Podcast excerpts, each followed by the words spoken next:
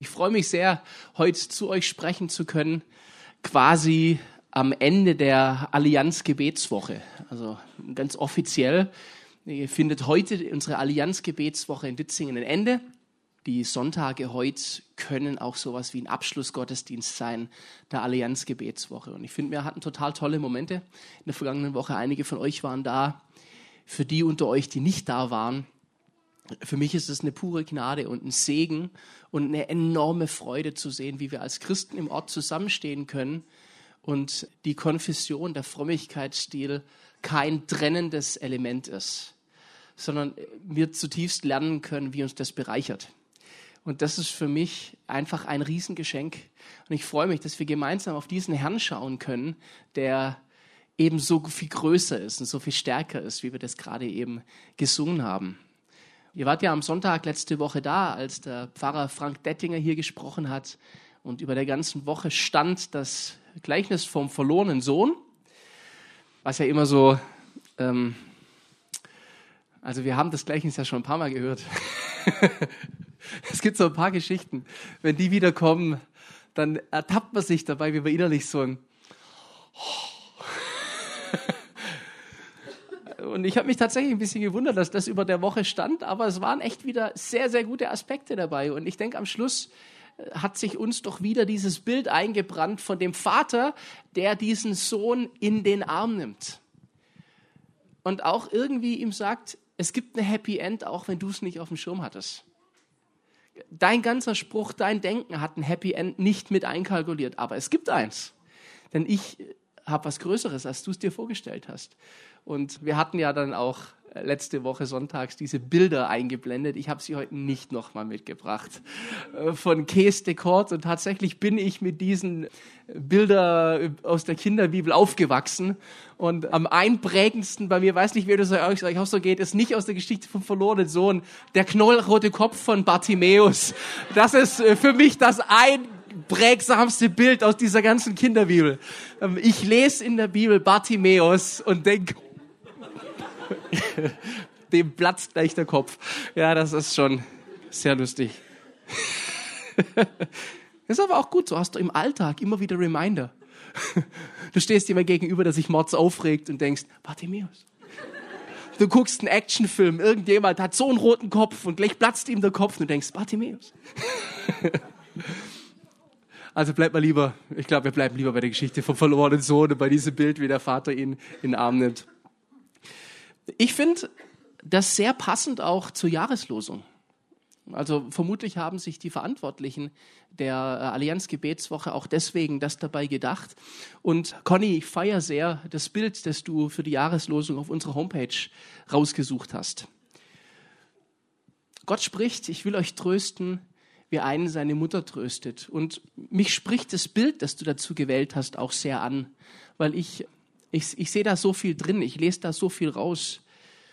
Müdigkeit springt mich total an, auch vielleicht Resignation, Frustration und Trauer. Das ist vielleicht auch, wie soll ich das alles schaffen? Finde ich am Anfang des Jahres spannend. Manche von uns machen eine Jahresplanung. Also die Selbstständigen unter euch ganz sicher. Für mich ist immer das Anfang, der Anfang des Jahres spannend. Januar ist bei mir immer so eine Anlaufphase im Bereich meiner Selbstständigkeit, wo ich manchmal nicht abschätzen kann, wo geht es in dem Jahr hin. Beziehungsweise ganz ehrlich auch die Frage manchmal habe, kriege ich genug Aufträge? Und gegen Ende des Jahres hast du dann manchmal diese Situation, Mensch, ich bin fix und fertig. Und irgendwie steckt für mich alles in dem Bild drin. Conny, da äh, hast echt einen guten Fund gemacht. Und dann eben diese Jesaja-Stelle drüber. Gott spricht, ich will euch trösten, wie einen seine Mutter tröstet. Und ich finde es voll gut, dass da auch Mutter steht. Weil nur als Vater zweier toller Töchter weiß ich, ich bin schon wertgeschätzt zu Hause. Irgendwie, glaube ich. Mimi, das wäre jetzt dein Moment. Auch vielleicht ein, okay, nicht. Gut, dann. Aber wenn sich jemand verletzt, heißt es instinktiv immer, Mama, da, da kommt nicht Papa. Was, ich kann direkt daneben stehen und es das heißt Mama und Mimi muss durch die ganze Wohnung laufen, um dahin zu kommen. Und ich finde gut, dass hier steht, wie meine Mama tröstet. Und ich mag das sehr, äh, dass das so formuliert ist. Mir fiel dann auch gleich diese Matthäus-Stelle ein aus Matthäus 11. Kommt her zu mir, alle, die ihr mühselig und beladen seid. Ich will euch erquicken. Es ist das Trösten, es ist das Erquicken. Es ist das, der Vater nimmt seinen Sohn in die Arme. Und ich mag so, wie in dieser Geschichte vom verlorenen Sohn steht, und er überhäufte ihn mit Küssen. Und ich habe das dümmerweise am vergangenen Freitag körperlich erfahren müssen, weil äh, wir den Jugendgottesdienst von der Allianz hatten und ich mir entweder, man kann sagen, die falsche Person oder die richtige für ein Exempel rausgesucht hatte. Und dann wurde ich mit Küssen überhäuft von einem Mann. Also ich hab, ich spüre es noch auf meiner Wange, die danach triefte, wie das heißt, von Küssen überhäuft zu sein. Aber auch das steckt für mich irgendwie drin, in diesem Trost, den es gibt. Und jetzt der spannende Punkt. Was habe ich heute als Zentrum für meine Predigt, auch als Bibelstelle rausgesucht? Und das ist tatsächlich der Flash. Markus 4, Vers 35 bis 41. Und das ist die Stillung des Sturms. Ist schon extrem passend, oder zu dem, was wir bisher im Gottesdienst hatten. Und wir lesen, als es Abend wurde, sagte Jesus zu seinen Jüngern, wir wollen auf die andere Seite des Sees fahren. Jesus war schon im Boot, so entließen die Jünger die Menge, stiegen zu ihm ins Boot und fuhren los. Einige andere Boote fuhren mit ihnen. Doch bald darauf erhob sich ein heftiger Sturm und hohe Wellen schlugen ins Boot, bis es fast ganz voll Wasser gelaufen war. Währenddessen schlief Jesus hinten im Boot mit dem Kopf auf einem Kissen. In ihrer Verzweiflung weckten sie ihn schließlich und riefen, Herr, macht es dir denn gar nichts aus, dass wir umkommen? Jesus erwachte, bedrohte den Wind und befahl dem Wasser, schweig, sei still. Sogleich legte sich der Wind und es herrschte tiefe Stille. Und er fragte die Jünger, warum seid ihr so ängstlich? Habt ihr immer noch keinen Glauben? Voll Furcht sagten sie zueinander, Wer ist dieser Mann, dass ihm sogar Wind und Wellen gehorchen? Die Geschichte ist uns fast so bekannt wie die vom verlorenen Sohn. Und trotzdem, ich finde sie faszinierend und sie begeistert mich. Die Mimi und ich hatten irgendwie im Dezember beide so ein Flash am gleichen Vormittag mit dieser Bibelstelle, dass wir miteinander drüber geredet haben und wir hatten die komplett getrennt voneinander auf dem Schirm und gesagt haben, mal, ist dir schon mal aufgefallen, was für ein heftiger Sturm das gewesen sein muss, dass die Jünger so in Panik geraten. Und ganz ehrlich, als ich Kind war, ich dachte immer, boah, die Jünger, was für Weicheier die doch manchmal waren. So, boah, guck mal, ich bin nass geworden. So jetzt, da weht der Wind und Wellen, Hilfe, wir sterben. Wie arg kann das schon gewesen sein? Aber hey, die waren Fischer, die waren das gewohnt, den ganzen Tag draußen zu sein auf dem See. Die kannten auch den See mit ihren Tücken. Es muss ein heftiger Sturm gewesen sein. Und das hat mich so interessiert, dass ich in x Bibelübersetzungen und in verschiedenen Dingern, ich habe nachgeguckt, ich wollte wissen, was für ein Sturm das ist. Und da finden sich wirklich unglaubliche Formulierungen. Heftiger Sturm, Boot lief fast komplett voll, sie drohten unterzugehen, ein großes Beben. Das Ding war heftig. Kleine Randbemerkung. Jesus aber schlief auf einem Kissen vor allem so, ich meine, wenn mein Kissen dann mal nass ist.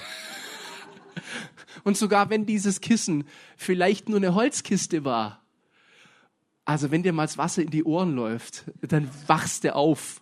Ihr könnt das ja mal als Experiment nächste Woche machen, zumindest ihr, die ihr Ehepartner habt. Einfach mal über Nacht so ein Kübel Wasser seitlich, dass es in die Ohren reinläuft und dann gucken, ob der andere weiter schläft. Ich bin ja manchmal überrascht, wie tief der Schlaf von meiner Süßen ist. Aber ich glaube, die Nummer mit dem Wasserkrug kann ich nicht bringen. Weil dann wacht sie auf und ich habe echt Ärger. Und ich lerne für ein paar Nächte unsere Couch besser kennen. Wir schlafen nächste Woche getrennt, jetzt kommt schon. Herr Jesus schläft da. Da habe ich mich gefragt, hat das ganze Ding vielleicht auch was damit zu tun, dass Jesus eigentlich schon weiß, was er tut. Und das fand ich ganz spannend. Das hatte ich nicht so auf dem Schirm. Die Geschichte beginnt damit, dass Jesus sagt, wir fahren jetzt über den See, über den See, wir fahren jetzt über den See. Also die Idee kommt von Jesus und zwar, als es schon Abend wird. Gut, der Sturm war wahrscheinlich trotzdem überraschend, aber ich glaube, Jesus weiß, was er tut. Und Jesus sagt, wir fahren jetzt über den See und dann kann er sich auch hinlegen, schlafen. Die Jünger aber vergessen in dem ganzen Stress völlig, dass die Idee von Jesus kam und dass er höchstpersönlich im Boot dabei ist. Und was für eine Bedeutung das eigentlich hat. Das heißt, sogar in dieser Nähe mit Jesus, mit den Wundern, die sie erlebt haben, haben sie irgendwie nicht auf dem Schirm, was diese Präsenz eigentlich mit ihnen auch macht. Und tatsächlich, als sie dann das Ding überlebt haben, sie, sie, sie rütteln an Jesus und sagen, ich finde den Spruch auch geil, sorry, kümmert es dich gar nicht, dass wir sterben? Das ist oh, voll, wahrscheinlich ist Jesus aufgewacht und hat gesagt, nicht so zynisch, Jungs, okay? kümmert es dich gar nicht, dass wir sterben und du gleich mit? Oder vielleicht haben sie sogar gesagt, man, du stirbst halt nicht, aber wir schon. Aber Jesus steht auf, beruhigt diesen Sturm und es wird ruhig. Und dann kommt die Frage von ihm, warum habt ihr Angst? Habt ihr noch immer kein Vertrauen? Und ehrlich, vielleicht müssen wir uns die Frage ganz einfach heute auch gefallen lassen. Bibelgeschichten können wir viele lesen, aber was sagt uns das heute? Kennen wir Jesus nicht gut genug in unserem Alltag? Und wie oft muss ich mir die Frage gefallen lassen, Peter, hast du noch immer kein Vertrauen? Was hau ich manchmal für Predigten raus? Was erzähle ich euch manchmal für coole Sachen, die ich schon erlebt habe? Und unter der Woche stelle ich mich an, als hätte ich noch nie was erlebt mit Jesus, als wäre das Problem, das ich habe, das allergrößte. Diese Momente gibt es.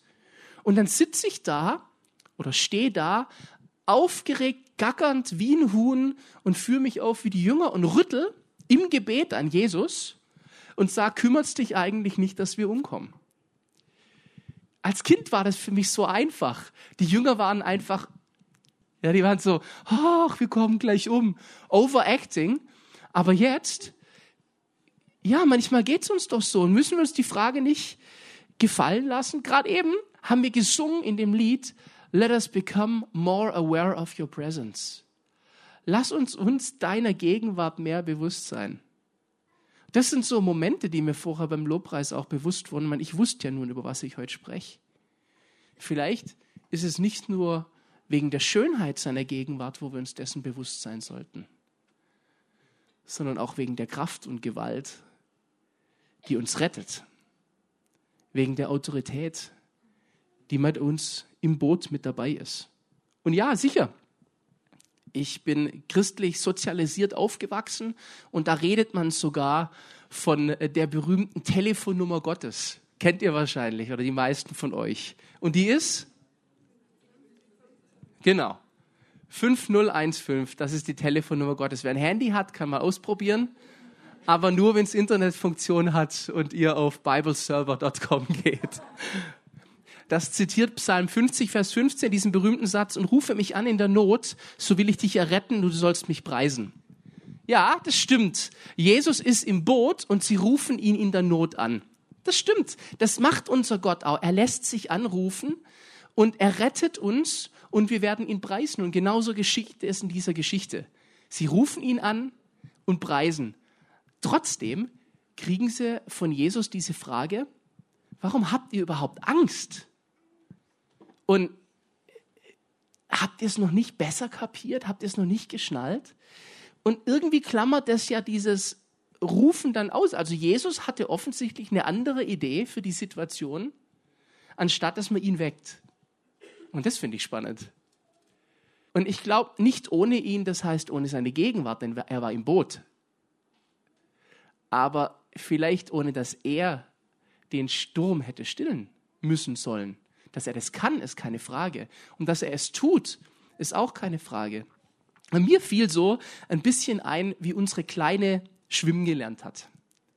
Und ich weiß nicht, wer von euch seinen Kindern schon Schwimmen beigebracht hat. Es gibt den Moment, wo du denkst, ob sie es jemals kapieren. Das Lachen bestätigt mir schon. Du hast es x-mal erklärt und mit den, mit den Füßen diese Froschbewegung und dann wird doch wie so ein Hundchen im Wasser.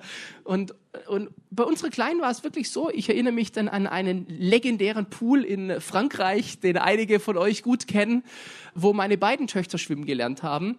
Und gerade unsere Kleine hat auf dem Weg zum Schwimmen lernen enorm Panik gehabt.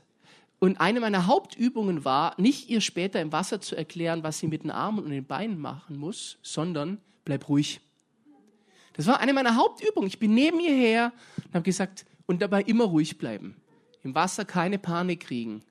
Bleib ruhig, bleib ruhig. Und dann kannst du das eigentlich, weil ich habe gesehen, die Bewegungen, die sie gemacht hat, waren richtig. Aber die Panik hat sie total davon abgelenkt.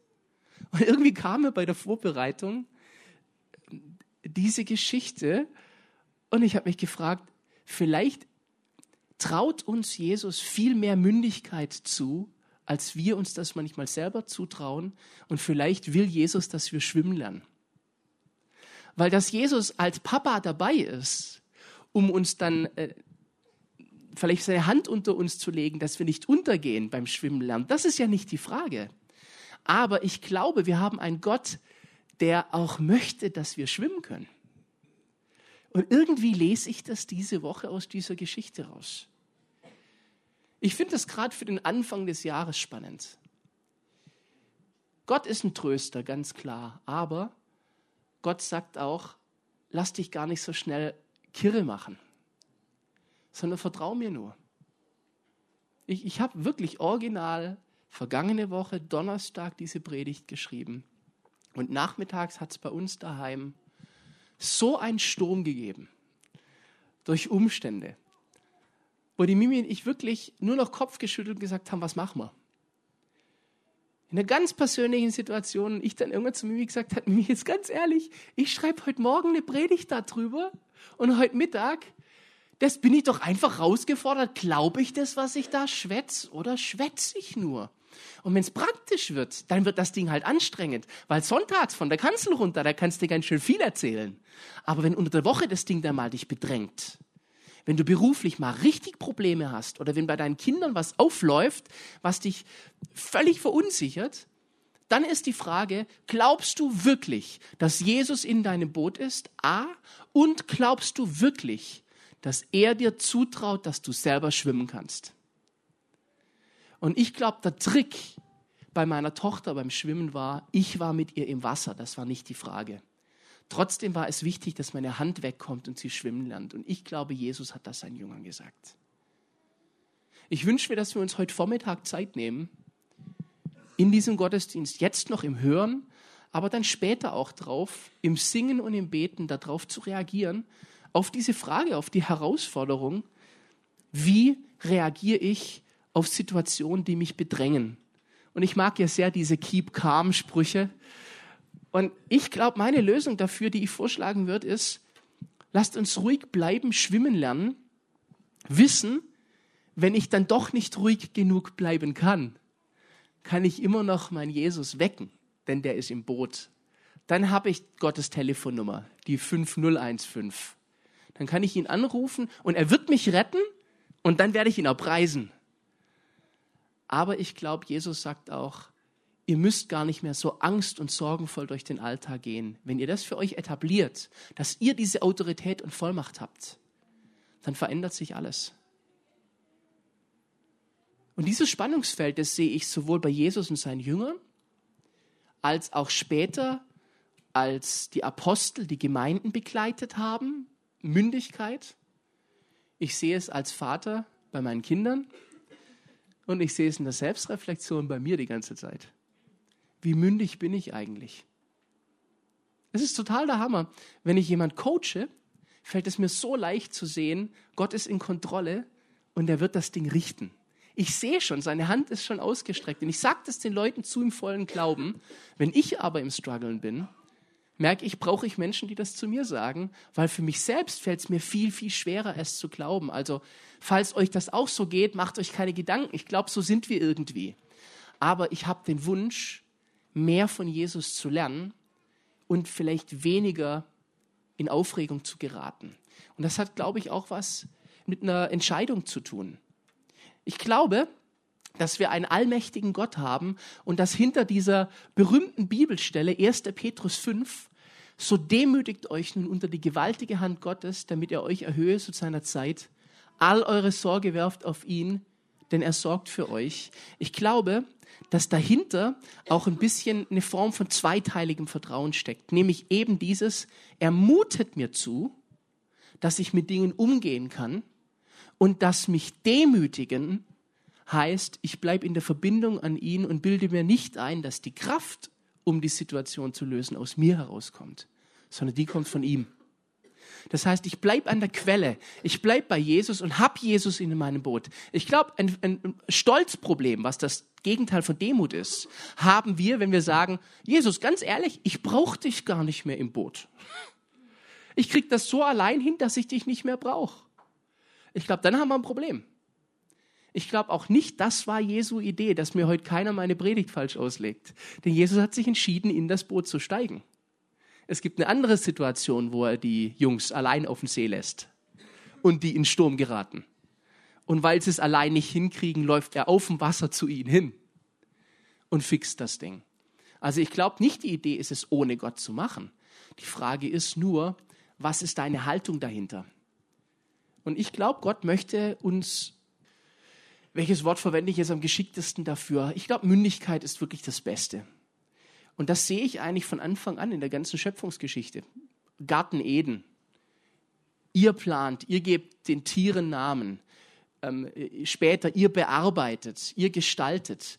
Wo Gott einfach sagt, ja, Abhängigkeit zu mir äh, heißt nicht, vor jedem Pieps musst du fragen und tun, sondern du darfst gestalten. Ich gebe den Rahmen, aber sei mit mir verbunden.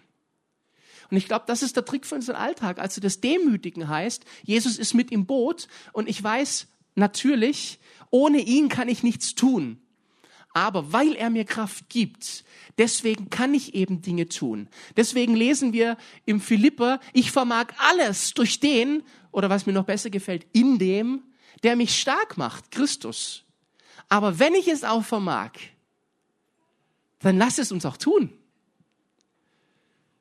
Hätte es nicht sein können, wir werden es nicht rausfinden, aber dass Petrus und die Jungs hätten ausstehen können, gesagt, ich habe die Schnauze voll von dem Sturm.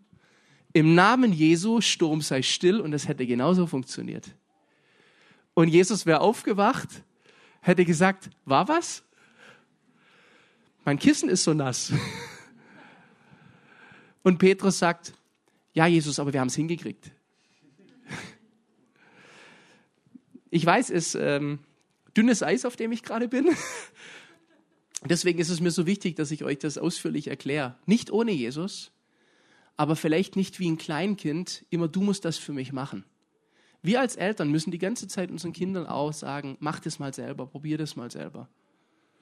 Manchmal ist es bei den Hausaufgaben gar nicht so einfach. Wenn du merkst, dein Kind kapiert es so gar nicht und dir fällt es leicht, dann bist du sehr versucht, das Ding einfach schnell fertig zu machen. Was mir in Mathe nie passieren würde das immer wieder. Aber du musst es das Kind selber machen lassen, dass es lernt. Und ich habe einfach Lust, 2016 im Schwimmen noch besser zu werden. Vielleicht gibt es noch ein paar von euch, denen es auch so geht.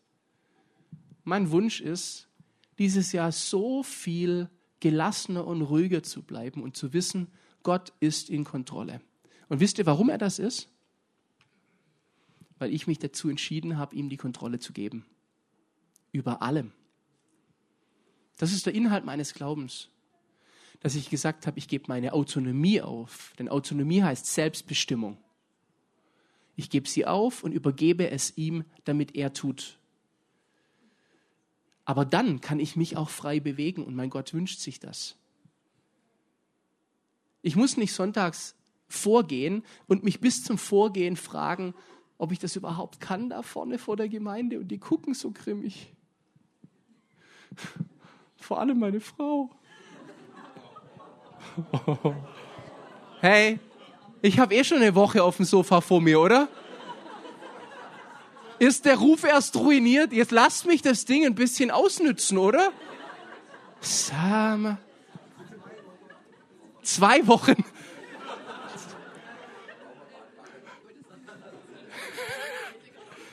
Hey, was tut ihr euch alles so mit meiner Frau solidarisieren hier? Ich möchte das Ding nochmal zusammenfassen. Ich habe heute gar nicht vor gehabt, so eine lange und große Predigt zu machen. Ich glaube, die Botschaft ist im Endeffekt eine ganz simple. Und ich glaube, sie ist bei euch angekommen. Ich möchte es nochmal zusammenfassen. Ich glaube, Gott möchte und traut uns mehr hm, Autorität zu, die wir von ihm abzapfen. Wichtig ist die Verbindung zu ihm und das Wissen, ich tue es nicht aus mir heraus, sondern aus ihm. Und das ist die Form von Demut, die sich Gott wünscht. Nicht, dass wir die ganze Zeit sagen, ich kann nicht, ich kann nicht, ich kann nicht. Und ich weiß, mein Gott ist vom Charakter her der liebevolle Gott, der immer mit offenen Armen wartet, wenn ich dann sage, ich krieg's doch nicht hin.